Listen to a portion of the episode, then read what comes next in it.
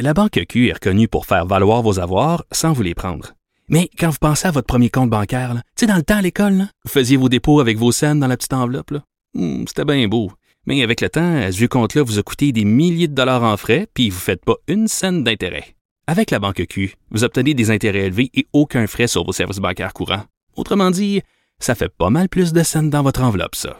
Banque Q. Faites valoir vos avoirs. Visitez banqueq.ca pour en savoir plus.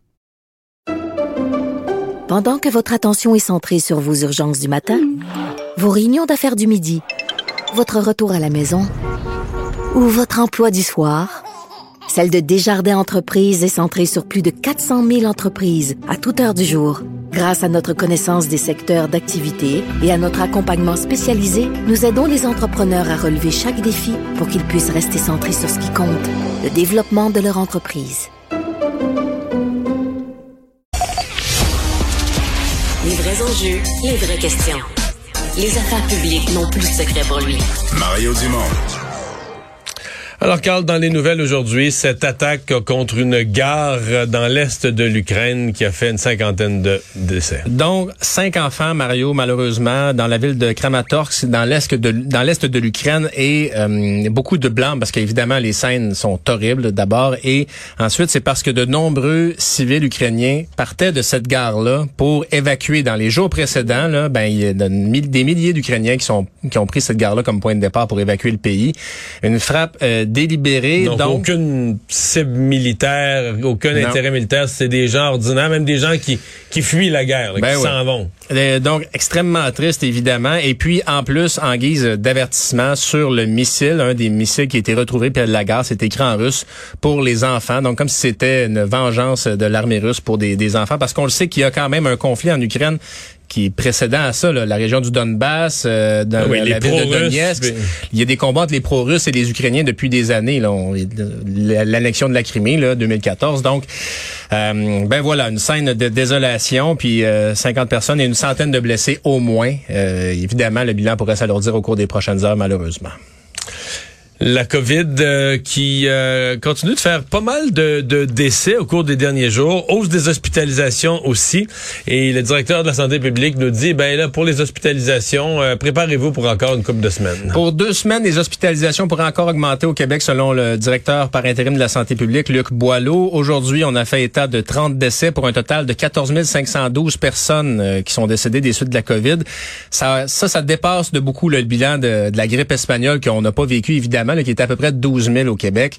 Euh, on a 1637 personnes hospitalisées, euh, dont 62 aux soins intensifs. Donc, Luc Boileau dit, ben écoutez, on s'attend pas à voir les... Nos projections ne nous donnent pas le même nombre d'hospitalisations qu'en janvier, mais tout de même, pour les deux prochaines semaines, il faut s'attendre à ce que ça augmente. Puis, autre élément aussi, parce qu'on connaît à peu près tout le monde, là, tout, tout- on connaît tous quelqu'un qui a attrapé la COVID Oui. dernièrement. Alors, euh, c'est euh, Diane Lamar qui en parlait notamment avec toi, LCN, plutôt aujourd'hui. Il y a une étude de, de la Nouvelle-Écosse qui dit que si vous prenez un échantillon dans la gorge et dans le nez, vous allez euh, réduire de manière assez substantielle le risque d'avoir un faux négatif. Les risques passent de 22 à 5% Donc, 5 tours dans le creux de la joue, 5 tours dans les narines, et puis comme ça, vous, euh, vous augmentez. et- le- et les faux négatifs, on dit, sont un vrai problème. Il y en a, il y a tellement... euh, Omicron, surtout dans sa nouvelle version, semble-t-il, a tendance à pas tester positif Ouais. au début.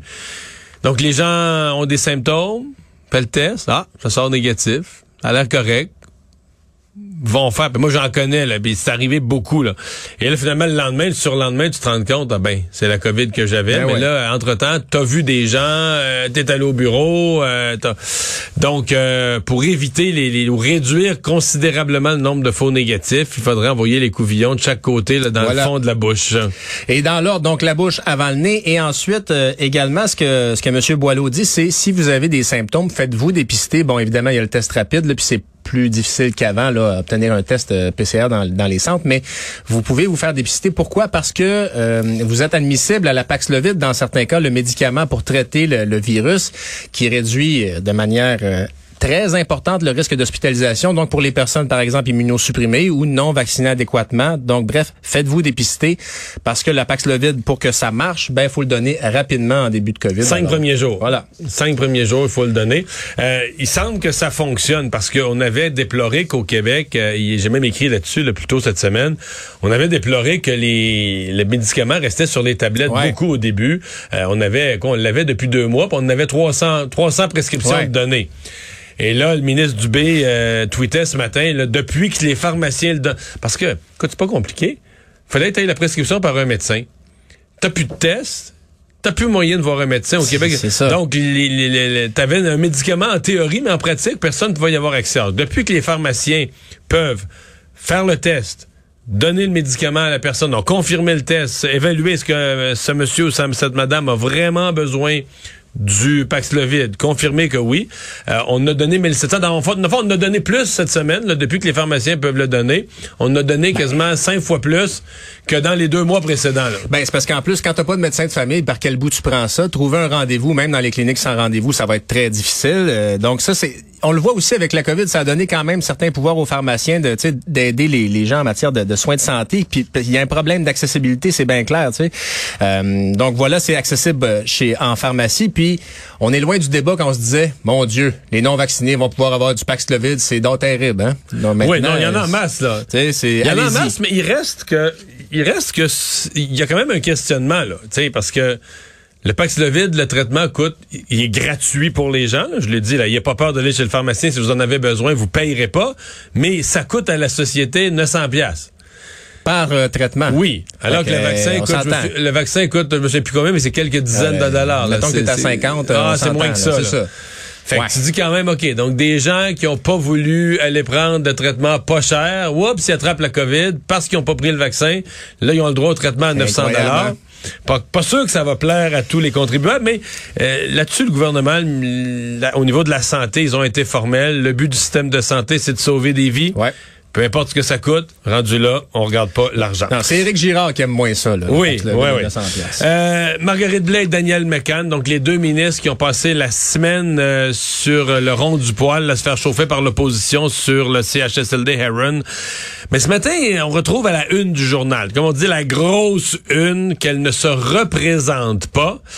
Et là, toute la journée, on sent le malaise. Il semble bien que les deux principales étaient... Ben, c'est vrai que leur intention était de ne pas se représenter, santé mais il y a quelqu'un qui a fait l'annonce à leur place. Ben C'est oui. pas elles qui ont parlé au journal hier soir. là. Ben, c'est comme si tu annonçais à mes amis, Mario, que j'allais me marier avant que je l'annonce moi-même. Voilà. Ou euh, que je quittais un emploi ou quelque chose. C'est un peu impoli, disons-le ainsi. Donc, euh, Marguerite Blais, qui on le sait, euh, dès le départ, semble-t-il, elle avait dit à Mario, Du- euh, pas à Mario Dumas, à François Legault, pardon. Ben, elle te l'a pas dit à toi. Tu Elle aurait dû, je l'aurais mis dans le ben, journal. c'est ça.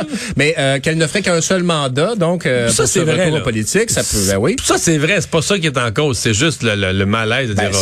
Tu sais, euh, Laisse-moi. euh, c'est, disons Ouais. que c'est, le déco- c'est gentleman, tu laisses les gens faire leur Ouais, mais c'est parce que l'impression qu'on a, c'est que c'est panique au cabinet du premier Ouais. ministre.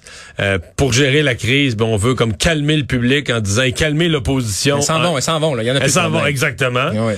Puis ça fait pas chic-chic. Ben c'est ça. Et euh, Madame euh, Madame McCann qui dit bon j'aurai je serai grand-mère au printemps Euh, à l'automne j'aurai d'autres euh, chats à fouetter évidemment et elle dit tout de même sur Twitter j'aurais préféré l'annoncer euh, moi-même à, mes euh, mes concitoyens de la circonscription de Sanguinet. Alors bon ben voilà on l'a scoopé. Ça me fait penser à la blague de François Léveillé qui jouait un directeur d'école un peu dépressif à un moment donné. Il disait il y a des parents qui se sont plaints que l'abreuvoir dans la cour de récréation était rouillé. Il y en a plus.